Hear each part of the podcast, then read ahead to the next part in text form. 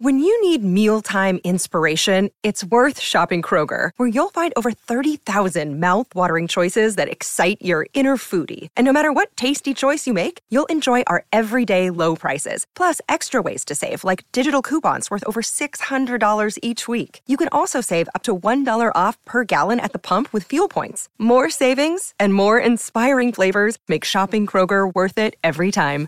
Kroger, fresh for everyone. Fuel restrictions apply.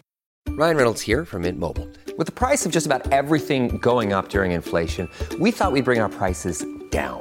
So to help us, we brought in a reverse auctioneer, which is apparently a thing. Mint Mobile unlimited premium wireless. Have to get 30, 30, bit to get 30, bit to get 20, 20, 20, bit to get 20, 20, bit to get 15, 15, 15, 15 just 15 bucks a month. So, Give it a try at mintmobile.com slash switch. $45 upfront for three months plus taxes and fees. Promo rate for new customers for limited time. Unlimited more than 40 gigabytes per month. Slows. Full terms at mintmobile.com.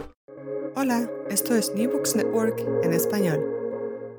Bienvenidos una vez más a New Books Network en Historia en Español, un podcast de The New Books Network. Soy su anfitriona Ana Sánchez Ramírez. Hoy tengo el gusto de conversar con el doctor Anderson Manuel Vargas Coronel acerca de su libro Acción para la Conciencia Colectiva, la defensa de los derechos humanos y las luchas por la configuración de la justicia en Colombia, 1970-1991. Manuel Vargas es investigador y asesor en materia de derechos humanos, historia del conflicto armado en Colombia y acción colectiva. Su profesión de base es el derecho y es especialista en derecho penal, magíster en derecho y doctor en historia de la Universidad Nacional de Colombia. Ha hecho parte de diferentes procesos sociales para la defensa y promoción de los derechos humanos y ha trabajado como asesor de justicia transicional y reparación integral a víctimas del conflicto armado y como investigador y docente en distintas universidades colombianas. Manuel, muchas gracias por acompañarnos. A ti muchas gracias, Ana. Bueno, para empezar, ¿podrías contarnos un poco sobre tu trayectoria personal y profesional? ¿Cómo empieza este proyecto de investigación sobre las luchas por los derechos humanos en Colombia? Ok, eh, nací en los años 80 en un barrio popular de Bogotá y bueno, ahí comenzó como cierto, cierta sensibilidad por lo social y el trabajo comunitario.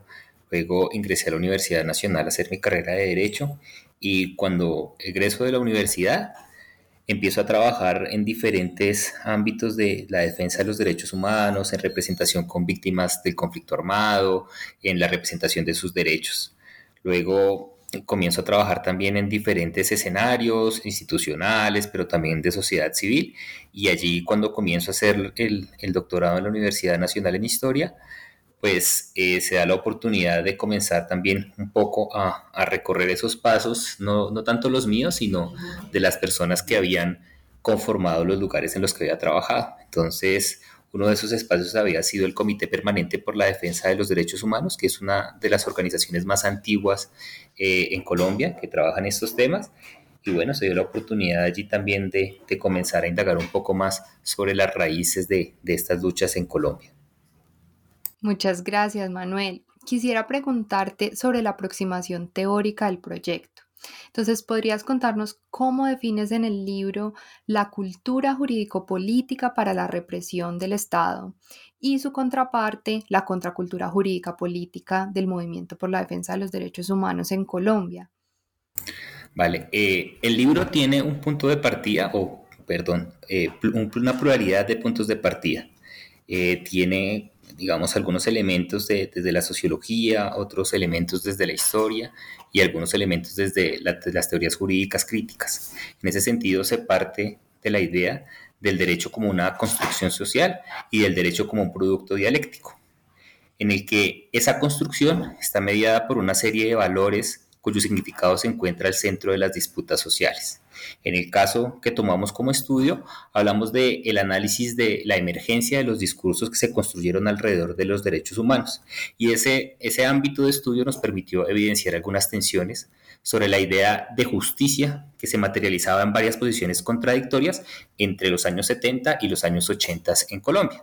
Eh, ideas que a veces eran contradictorias, pero también a veces complementarias. Por ejemplo, hablamos de la justicia referida a la protección de las instituciones y a la protección de la, legalidad, perdón, y a la justicia también, pero eh, destinada un poco más a la protección de la dignidad humana. también hablamos de otras ideas que a veces parecieran contradictorias y a veces complementarias, como la participación de sectores históricamente excluidos, pero también de ideas sobre la construcción de la paz. Y estas dos ideas, digamos, la participación de sectores excluidos y la construcción de paz, eh, como condiciones para la justicia. En ese sentido, cuando hablamos sobre unas culturas jurídico-políticas en disputa, nos referimos a diferentes valores que están anclados a la idea de justicia y que se evidencian en, una, en una relación dialéctica en la forma como ingresa el discurso de los derechos humanos al país en los años 70. Muchas gracias Manuel por ese marco conceptual. Quisiera preguntarte ahora, ¿puedes contarnos sobre el trabajo de archivo que realizaste para la investigación y las fuentes a través de las cuales reconstruyes la historia de la lucha por los derechos humanos en Colombia? Claro que sí. Para el trabajo de archivo tomamos como base el análisis de prensa y fundamentalmente el análisis de tres periódicos de circulación nacional. El periódico eh, El Espectador, que tiene un origen liberal y que, digamos, tiene en su, en su marco programático la difusión de ideas liberales. Por otra parte, eh, tenemos el, el análisis del periódico El Siglo, que es un periódico más de carácter conservador, de una derecha, eh, digamos, democrática en el país, pero que tiene unas ideas, digamos, muy conservadoras, vinculadas también a las tradiciones de la Iglesia Católica. Y eh, en un tercer lugar, tomamos el Semanario Voz, que es un periódico eh, que es como el medio de difusión del Partido Comunista en Colombia. La idea fue tratar de encontrar un equilibrio entre los diferentes discursos y la forma como aparecían los registros de derechos humanos y de defensor de derechos humanos en esos tres periódicos. Allí construimos una base de datos muy amplia con miles de, notas de prensa que se encuentran sistematizadas y que se encuentran digitalizadas a propósito de las categorías que utilizamos, que fueron actores, eh, repertorios y demandas ese trabajo de archivo se complementó eh, con la búsqueda de documentos producidos por las organizaciones defensoras, eh, la Fundación Comité de Solidaridad con Presos Políticos, el Comité Permanente por la Defensa de los Derechos Humanos, la Asociación de Familiares de Detenidos Desaparecidos, entre otras. También se analizaron las bases de datos del CINEP sobre movilizaciones sociales y del Centro Nacional de Memoria Histórica. Y eh, hubo una casualidad afortunada para mí, que fue que para el año 2016, cuando estaba comenzando a hacer el trabajo de campo, se dio la posibilidad de, trabajar con, con, el CPDH nuevamente, con el Comité Permanente por la Defensa de los Derechos Humanos, en un proyecto de entrevistas eh, a unos 100 defensores de derechos humanos en 12 departamentos del país. Tuve la oportunidad de coordinar una parte de ese proyecto y bueno, entonces esas entrevistas fueron alimentando también la base de archivo y de fuentes primarias que sirvieron como fundamento al desarrollo del libro. Muchas gracias, Manuel. Y de este trabajo tan exhaustivo de archivo, cuéntanos ahora cuáles son los argumentos centrales que propones en el libro y de qué manera estos también renuevan la historiografía política del pasado reciente en Colombia. Listo. Creo que hay por lo menos tres ideas centrales. La primera idea central es que en los años 70 los derechos humanos se convirtieron en un factor de movilización social en el país, pero una movilización social que se dio en medio de unas condiciones muy particulares. Por un lado, las transformaciones de la represión del Estado, ¿sí? y esas transformaciones sobre la forma que el Estado reprimía la movilización social como una forma para detener el avance de la movilización social. Estamos hablando de un periodo eh, que todavía está en el marco de la Guerra Fría, pero también estamos hablando de un periodo sobre todo de la doctrina de la seguridad, de la, doctrina de seguridad nacional en el país.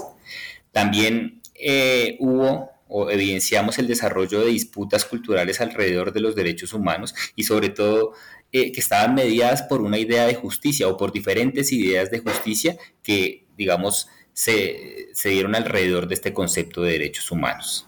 Luego también vemos que eh, esos derechos humanos van a anclarse en el país en medio de un proceso de fortalecimiento de nuevos conflictos, entre comillas, y del despertar histórico también de nuevos actores, entre comillas, las mujeres como nuevos actores, las comunidades afro también, las, comunidades indígenas que no obstante su, su, lucha había comenzado siglos atrás, pues comenzaron, digamos, un proceso de fortalecimiento y un proceso de resistencia muy fuerte para estos momentos. Luego también vemos cómo eh, esa transformación de los modelos represivos del Estado comenzó a abrir espacio o espacios de oportunidad para la acción política. Y esos espacios de oportunidad para la acción política eran evidentes en diferentes eh, elementos que nos mostraba el archivo pues, trabajado. Por un lado, cómo se, configuraron, cómo se configuraron diferentes demandas del movimiento de derechos humanos en determinados momentos históricos. Luego también eh, la diversidad de actores e intereses que abrazaron la defensa de estos derechos y también la utilización de métodos propios tanto para la defensa como para la protesta por parte de los defensores. Yo creo que allí hay, digamos, unas particularidades que amplían la historiografía respecto eh, de la materia en el país. Por un lado, eh, porque no solo, porque estamos yendo más allá en este libro de una visión que centra eh, las luchas por los derechos humanos en una, como en una suerte de, reacción a la represión estatal y estamos, estamos ampliándonos también a esa perspectiva de la participación de los defensores de los derechos humanos en, digamos, en la creación de un nuevo campo de disputa como era el de la paz en los años 80, digamos, en momentos en que las FARC y el presidente Belisario Betancourt estaban iniciando los primeros procesos de paz, digamos, que se recuerden con esta guerrilla. Luego también lo ampliamos eh, a la posibilidad de considerar cómo eh, la introducción o la creación de discursos alrededor de los derechos humanos no fue solo eh, un asunto de la izquierda eh, colombiana, sino que en esa, en esa proyección de los derechos humanos como espacio de lucha se sumaron otros sectores, incluso de la política tradicional, ¿no? Eh, el Partido Conservador, con personajes como Roberto Gerlein o como el mismo Alfredo Vázquez Carrizosa, pero también la Iglesia Católica, pero también el Partido Liberal, y vemos cómo de a pocos entre los años 70 y los años 80 se fueron multiplicando los actores interesados en defender las luchas por los derechos humanos. Yo creo que ese es un gran, digamos, avance en materia de historiografía porque estamos tratando de cambiar la mirada de, que, entre otras cosas podría estar alimentando la estigmatización en contra de ciertos sectores eh, como son los defensores de derechos humanos a quienes se les ha vinculado eh, históricamente con la izquierda y vemos cómo en este libro pues queda de presente que no es tan así. Excelente, Manuel. Ahora me gustaría que nos cuentes sobre los niveles de análisis que trabajas en cada capítulo. Entonces, para empezar, ¿puedes hablarnos más en detalle sobre la tensión que explicas en el primer capítulo entre las medidas represivas del Estado y el surgimiento del movimiento de defensa de los derechos humanos en Colombia? En particular, ¿te parece si profundizas en las características distintivas de los tres momentos que identificas para este periodo que estudias? Claro, el periodo pues es un periodo que abarca, como, como ya tú lo dijiste hace algún momento, los años 1970 a 1991. Y la idea fue generar unos cortes temporales que permitieran eh, identificar, digamos, los diferentes eh, fenómenos que cruzaron esta historia de los derechos humanos en el país. El primer corte eh, está entre 1970 y 1977. Recordemos que para 1970 el país se debatía entre finalizar o no el Frente Nacional, digamos un, pacto entre los dos partidos tradicionales, liberal y conservador, eh, en el cual se repartían el poder un periodo el Partido Liberal y otro periodo el Partido Conservador. Esto generó, digamos, una, una inconformidad creciente, anclado, digamos, a la crisis económica que experimentaba el país por esos años, que se convirtió también, digamos, en un ascenso o representó un ascenso de las luchas sociales de inconformidad en contra de este pacto histórico del Frente Nacional. Eh, allí, digamos que nace eh, nuestro, nuestro, nuestro objeto de estudio, eh, más, más, más, precisamente en el año 1973, cuando eh, los, la experiencia de los fenómenos represivos en Colombia dieron lugar digamos, a un fortalecimiento de las medidas represivas, tales como la judicialización de personas que pertenecían a movimientos sociales, el encarcelamiento sin orden judicial previa, bueno, etc. Y en ese escenario, pues nace en 1973 la que posteriormente fue conocida como la primera organización defensora de los derechos humanos, que fue la Fundación Comité de Solidaridad con los Presos Políticos. Esta organización nace, digamos, como un esfuerzo de las familias precisamente para contraponerse a esa militarización de la justicia y fundamentalmente también para buscar a sus familiares que estaban siendo detenidos eh, sin el respeto por sus garantías eh, personales. Luego, eh, este corte de militarización de la justicia tiene un cierre simbólico hacia 1977. 1977 es un año muy especial en Colombia, fundamentalmente para las luchas eh, para las luchas sociales porque se da, digamos, el, registro de mayor movilización, pero también se recuerda como el año en el que tuvo lugar una de las movilizaciones más emblemáticas en el país, que fue un paro nacional en septiembre de ese año. Eh, lo cerramos allí porque, eh, curiosamente, digamos, la, la represión fue tan certera que va a generar, digamos, una ruptura y va a generar una ruptura que va a estar acompañada también por un cambio en la geopolítica que estaba inspirada en los Estados Unidos. Entonces, después del escándalo del Watergate en, los Estados Unidos eh, y el ascenso del presidente Carter, comienza un proceso, si se quiere, de, promoción de los derechos humanos en los países bajo la influencia de los Estados Unidos y Colombia va a ser receptor de esas ideas. Luego también va a ser receptor de otras, como las que están derivadas del Concilio Vaticano II, que van a generar, que van a atraer la atención de diferentes sectores a este concepto de los derechos humanos, que si bien no era nuevo, por lo menos se encontraba en desuso, se encontraba como estático. Entonces ahí tenemos varias cosas en este primer corte. Uno, la emergencia de, actores sociales, digamos que están tratando de, buscar la liberación de sus familiares que se encontraban detenidos por el Estado en un ejercicio abusivo del poder. Por otro lado, el interés de los Estados Unidos por promover los derechos humanos dentro de los países que se encontraban bajo su influencia pero también el interés de la Iglesia Católica por promocionar, digamos, esa defensa de los derechos humanos en el país. Este periodo del 70 al 77 en el libro aparece como un periodo de apropiación del concepto de los derechos humanos. Antes de, estos, siete años de estudio, digamos, el concepto aparecía muy volátil, muy poco aparecía en los registros de prensa, realmente no tenía un peso ni tenía, digamos, un vínculo político. Y esto se explica, entre otras cosas, porque eh, ese concepto de derechos humanos nace eh, en la década de los 40, digamos, como, como una herramienta para, para, ordenar el mundo después de la Segunda Guerra Mundial, pero principalmente eh, funcionaba como una barrera de contención entre, los, entre las potencias que se encontraban enfrentadas en la Guerra Fría, los soviéticos y los estadounidenses. En América Latina y más específicamente Colombia entra, eh, entra digamos, en, en, funcionamiento este concepto ya con un carácter y una fuerza política hacia los años 70 en las condiciones que acabo de hablar. El segundo corte es básicamente 1978 a 1982. Y este corte tiene también unas particularidades muy especiales. Empieza en 1978 eh, porque en ese año precisamente se va a experimentar una de, los, de las figuras más rudas que utilizó el Estado para, para frenar la movilización social, el que es conocido como el Estatuto de Seguridad del presidente Turbay. En ese sentido, eh, esa, esa, herramienta jurídica le concedía eh, unas, unas atribuciones a la fuerza pública que le permitían pues, violentar a los ciudadanos bajo la simple sospecha de ser colaboradores de la guerrilla. Muchas veces esto se, se, reflejaba, digamos, en grandes redadas en las cuales había capturas de cientos de personas, sobre todo en momentos muy álgidos de, la confrontación armada, que para ese momento contaba con un actor eh, cuya simbología se reflejaba también en, la elaboración de acciones militares muy fuertes, muy representativas, como era, como era el M-19, ¿no? Entonces, a fenómenos como el robo de las 5.000 armas del Cantón Norte, digamos, uno de los, de los fuertes militares más importantes de la capital del país, pues le siguió una oleada de represión muy fuerte encabezada por el Estado, aprovechando, digamos, las atribuciones que se le habían concedido a través del eh, Estatuto de Seguridad.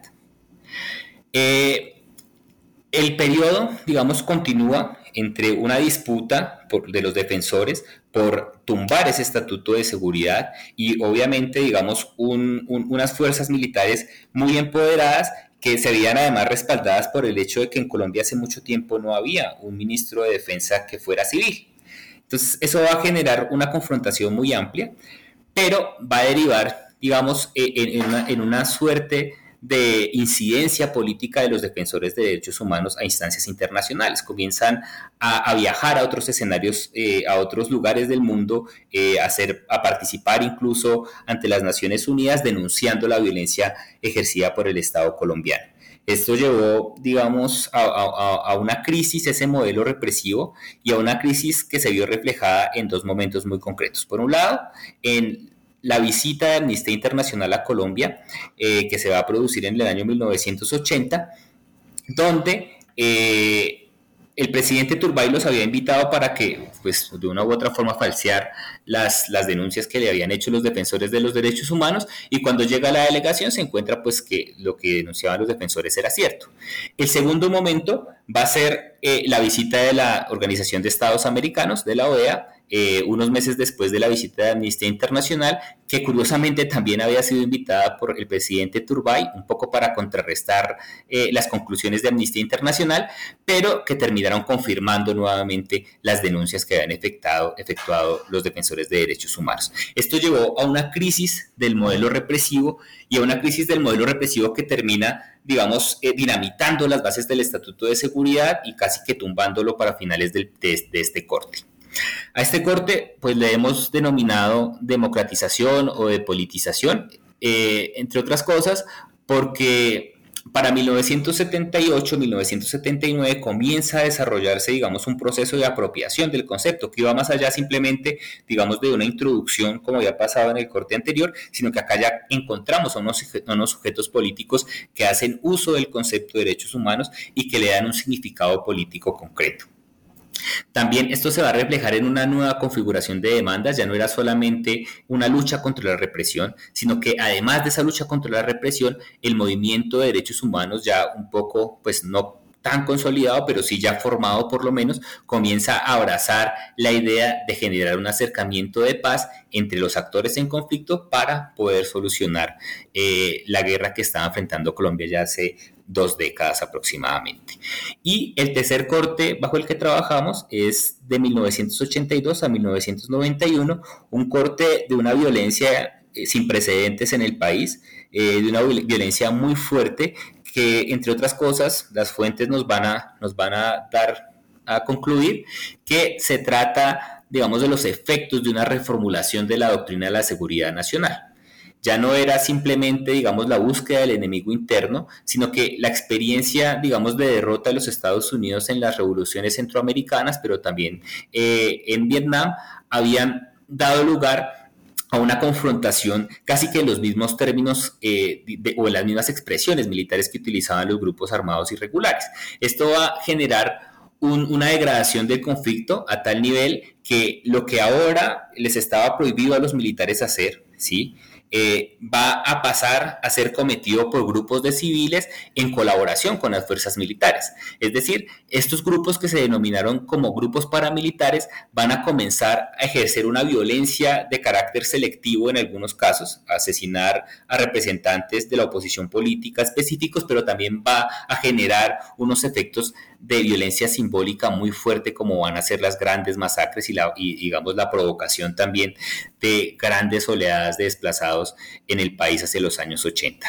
A este periodo, digamos, lo, identificamos como un periodo donde los derechos humanos comienzan un proceso de abstracción, dejan o empiezan a significar tantas cosas y es usado desde desde tan diferentes ángulos y con tan diferentes eh, intereses que se abstrae, ya deja de significar muchas cosas y curiosamente, curiosamente va a ser un periodo que va a estar también marcado en el país por su institucionalización, es decir, van a aparecer nuevas, van a aparecer nuevas instituciones del Estado con tareas muy específicas dirigidas a la promoción y a la defensa de los derechos humanos.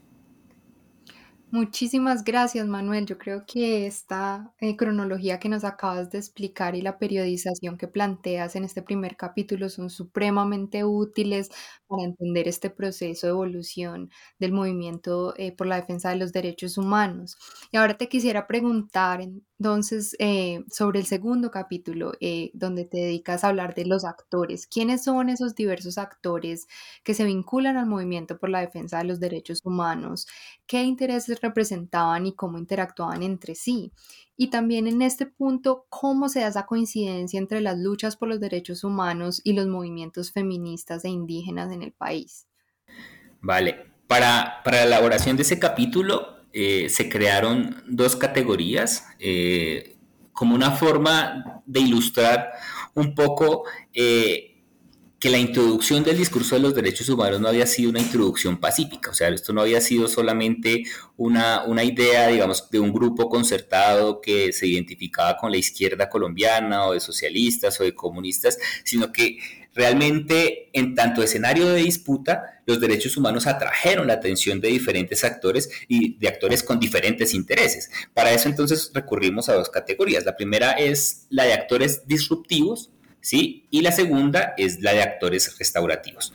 Los actores disruptivos eh, son aquellos actores que, están, digamos, en la escena política, eh, no solamente, digamos, bajo el interés de promover los derechos humanos, sino que ese interés por promoverlos responden a la, necesidad que advierten ellos de impulsar cambios políticos, eh, sociales, económicos, buscar la, inclusión, digamos, en la participación política, social económica.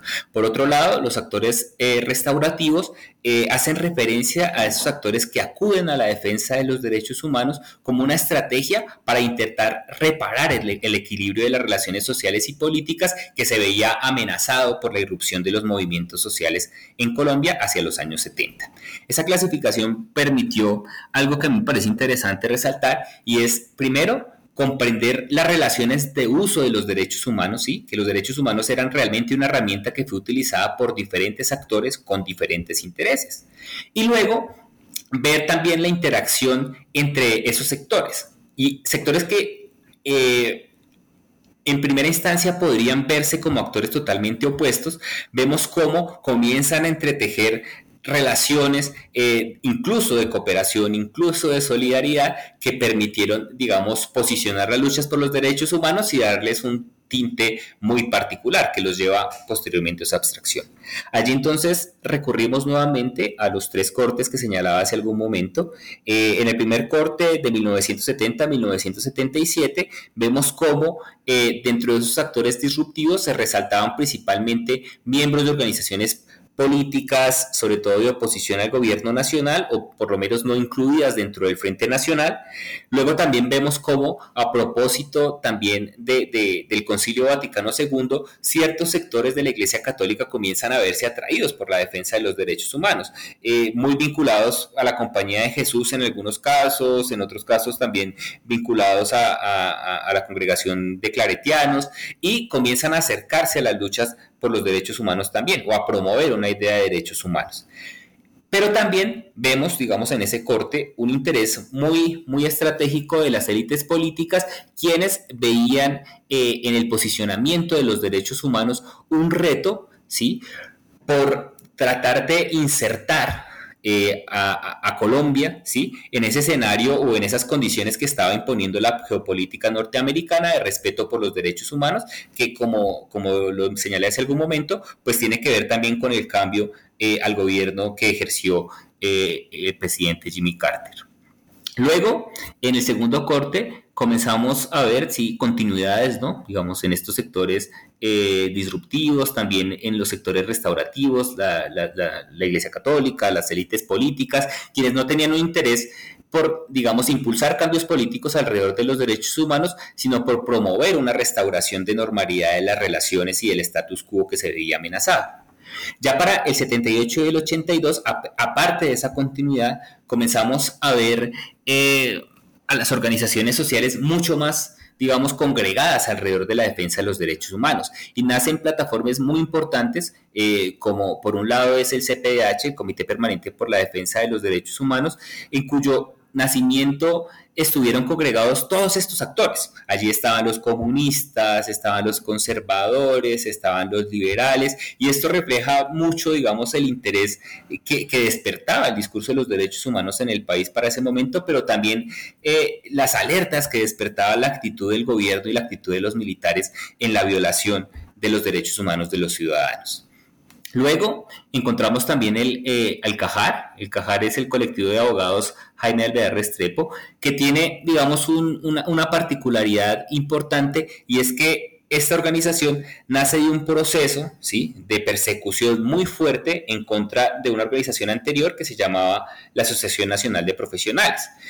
Y allí va a conformarse lo que, lo que yo he denominado en el libro como una escuela de defensores, porque curiosamente dentro de esos profesionales pues sobresalieron los abogados que van a terminar eh, posteriormente llevando importantes denuncias, importantes demandas a instancias internacionales, ante el sistema interamericano, que, que, digamos va a, tener origen en, en esa conformación del CAJAR. Y en un tercer lugar, resalto el nacimiento de la Asociación de Familiares Detenidos Desaparecidos, que va a ser, digamos, eh, como una suerte de, coletazo de lo que había pasado en el Cono Sur a propósito de las Madres de Plaza de Mayo en la Argentina, que va a tener su representación en las FAES, precisamente por familiares de personas detenidas y desaparecidas a propósito de un caso que sucedió en el año 82, eh, dentro en el cual unos jóvenes de apellido San Juan habían sido detenidos y desaparecidos junto con otros muchos jóvenes por el Estado. Familiares comienzan entonces, digamos, un proceso de búsqueda de, sus hijos, de sus hermanos, de sus, de sus, de sus familiares más cercanos y esto va a marcar un periodo que para mí es muy importante, que es el de irrupción de las víctimas. O sea, el concepto de víctimas hasta la aparición de Asfades tenía unas connotaciones muy jurídicas. O sea, la víctima era la que había sido agredida en sus derechos por parte de un actor externo. En este, en este momento, en el momento de nacimiento de las FAES, las víctimas adquieren un carácter político que va mucho más allá de ese, de ese carácter de sujeto eh, pasivo en el que se sumía en la definición del, Código Penal. Y FAES comienza un proceso tan activo como sujeto que eh, va a terminar, digamos, impulsando reformas sin precedentes en el país. Por ejemplo, la desaparición forzada hasta hasta que Asfaes, digamos, no hizo un, hasta que Asfaes no estuvo consolidado en sus pretensiones, no existía como delito en el país. Y y eso ha, originado un subregistro importantísimo en los casos de desaparición anteriores a 1983, porque antes no se le ni siquiera se le podía categorizar, es decir, aparece en los registros como secuestro, aparece en los registros como homicidio, pero no aparecía como desaparición forzada. Y va a ser la lucha de ASFAES la que va a permitir, eh, digamos, generar un ambiente jurídico propicio para darle entidad a este fenómeno. Luego, entre 1982 y 1991, vemos cómo va a haber también unos elementos muy importantes y va a ser la generación de redes nacionales e internacionales. Va a haber una articulación del movimiento de los derechos humanos nacional con otras expresiones latinoamericanas sobre todo. Y eso se va a reflejar, bueno, ya lo dije en el, en el tema de las Madres de Plaza de Mayo, hacia 1983, 1984, y se va a reflejar, por ejemplo, también en, la creación de la Comisión Andina de Juristas, que va a ser, digamos, el, antecedente más cercano de la Comisión Colombiana de Juristas y, bueno, otros espacios de defensa de carácter eh, latinoamericano. Luego también eh, va a haber un, ese momento va a ser un momento donde múltiples luchas identitarias se van a entrecruzar, ¿sí? Otros movimientos sociales, como el movimiento de mujeres, como el movimiento indígena, que tenían su propia agenda, que venían constituyéndose alrededor de sus sujetos políticos, con sus propias identidades, con sus propias demandas, comienzan a ver en los derechos humanos una oportunidad, ¿sí? una oportunidad para impulsar las denuncias que tenían que ver con la discriminación a la que habían sido históricamente sometidas estos grupos poblacionales. Por ejemplo, eh, el movimiento indígena para los años 70, para los años 60, bueno, tenía una, una, fortaleza o comenzaba a fortalecerse mucho en un territorio como es el departamento del Cauca. Y eso va a generar una reacción estatal muy fuerte que se va a ir, digamos, con, con violencia hacia los indígenas que estaban organizados, detenciones, desapariciones, asesinatos selectivos, masacres, desplazamientos forzados. Y los indígenas casi que, digamos que tradicionalmente han rechazado el derecho, el derecho estatal y el derecho occidental en general, pero vieron en los derechos humanos una oportunidad, digamos, para denunciar lo que les estaba pasando y a partir de esa denuncia comenzar a ganar espacio político. Entonces hay una interacción muy importante entre la forma como el movimiento de derechos humanos se va a articular con el movimiento indígena para promover esas luchas. Otro tanto sucedió con el movimiento de mujeres que venían con expresiones como la Unión Democrática de Mujeres, digamos, conformando una plataforma política. Yo no soy pues experto en, estos temas, pero básicamente estoy narrando lo que, lo que encontramos en las fuentes y alrededor, digamos, de esas luchas de las mujeres eh, comienzan a, identificarse espacios de entrecruzamiento con lo que hacían los defensores de derechos humanos. Las mujeres no solamente eran mujeres, sino que las mujeres también eran defensoras de derechos humanos. E incluso su influencia se ve muy fuertemente trazada por ejemplo, eh, en la creación del Comité de Solidaridad, en las acciones del Comité de Solidaridad, en las acciones del CAJAR, en las acciones de ASFAES, ¿sí? Y eso generó un espacio donde las mujeres que luchaban por sus propias eh, causas identitarias y por sus propias causas como población especialmente afectada y sometida a condiciones de discriminación históricas, pues vieron la oportunidad de generar también un discurso. Esto, esto generó para, para momentos en que se estaba construyendo la Constitución de 1991, consignas como que los derechos y las mujeres no son humanos, que precisamente hablan de esa interacción y hablan de ese espacio de interacción que se forjó entre el movimiento de mujeres y el movimiento de derechos humanos. Eh, hacerlo de esta forma, pues generó, digamos, ciertas, ciertos, ciertos problemas metodológicos, sobre todo por lo que queda por fuera, ¿no? Digamos, ¿Por qué el movimiento de mujeres y el movimiento indígena y no el movimiento afrocolombiano? O los movimientos afrocolombianos, o por qué no el movimiento LGBT.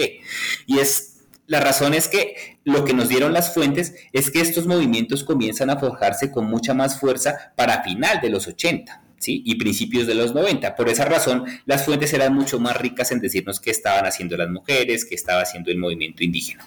Por otra parte, esta forma de abordar el asunto también ha generado unos retos que yo creo que quedan para posteriores investigaciones, que yo creo que es un camino interesante a seguir, y es tratar de analizar la construcción de lo que es ser mujer al interior del movimiento de derechos humanos. ¿Qué era ser mujer? ¿Qué era, qué era pararse como mujer? ¿Y cuáles eran los roles a los cuales estaban enfrentadas las mujeres? ¿Y de qué forma se fueron rompiendo esas barreras de participación al, mismo, al interior del mismo movimiento de derechos humanos? Yo creo que sería un, aspecto interesantísimo. Eh, y que, y que, no ha sido lo suficientemente explorado, por lo menos yo no conozco tanto al respecto, y es, habían condiciones de discriminación sobre las mujeres al interior del movimiento de derechos humanos, por ejemplo, y eso creo que sería un, lugar importante hacia el cual podrían dirigirse los, los nuevos investigadores. Gracias, Manuel. Y esta pluralidad de actores que detallas también tiene un efecto en la acción colectiva, a la que le dedicas el capítulo 3 del libro. ¿Nos puedes contar acerca de los repertorios de defensa y protesta del movimiento de derechos humanos en Colombia? Y en relación con este punto, puedes discutir cómo se van transformando esas estrategias de movilización en respuesta, pero también excediendo el, contexto determinado por las también cambiantes prácticas de represión y estigmatización del Estado. Claro, vemos cómo, eh, como tú decías hace un momento, eh, el fenómeno represivo va a tener una respuesta también en los repertorios de defensa y de protesta empleados por el movimiento de derechos humanos. Pero también va a tener esto que ver con el proceso de maduración que experimentó el movimiento de derechos humanos a lo largo de estos 21 años de estudio. Entonces, en un primer momento va a predominar una forma de represión de carácter jurídica y de carácter judicial. Entonces van a estar los militares cobijados por un fuerte eh, marco jurídico que los va a proteger y les va a dar atribuciones que les permitía privar de la libertad, hacer redadas, allanamientos, etc. Y frente a esa, digamos, a ese fenómeno, casi que la primera reacción del movimiento van a ser las vías de hecho, los tropeles, eh, enfrentamientos a piedra con la policía, las grandes movilizaciones sociales, los plantones en las puertas de las guarniciones militares y de las estaciones de policía, y casi que va a ser, digamos, una forma clásica de movilización a la que se va a recurrir. Sin embargo, y ahí está casi que, gran parte de la importancia de lo que llamamos como instrumentalización de los derechos humanos, eh, pronto eh, estos actores, defensores de derechos humanos, van a comenzar a recurrir a la intervención judicial. Entonces van a generar estrategias de defensa y, gran parte sí va a pasar por, por, la actividad, digamos, que desarrollaron algunos eh, abogados en defensa de estos presos políticos, personas que, fueron muy importantes para la historia de Colombia de, estas décadas y bueno, hasta hace algún tiempo también, Eduardo Umaña Luna, Eduardo Umaña Mendoza, eh, eh, Gustavo Gallón, bueno, personajes que comenzaron a, abrir ese campo de posibilidades para que el derecho se convirtiera en instrumento de defensa de estas personas que habían sido protegidas. Así que esa, esa estrategia de defensa judicial continuó, digamos, a lo largo de todo el periodo.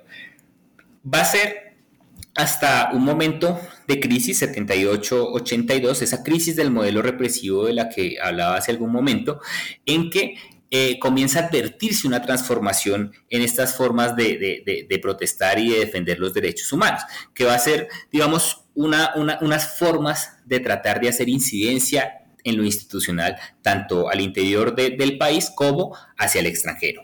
Comienzan entonces a darse, digamos, grandes debates eh, sobre la situación de derechos humanos en Colombia, en el Consejo de Bogotá, en el Congreso de la República eh, y en diferentes escenarios, digamos, de, políticos colombianos. Pero también comienza un proceso de incidencia muy fuerte a propósito también de, la función que cumplía la Organización de Estados Americanos, pero también de, la función que cumplía la Comisión Interamericana, la naciente Comisión Interamericana de Derechos Humanos para ese momento.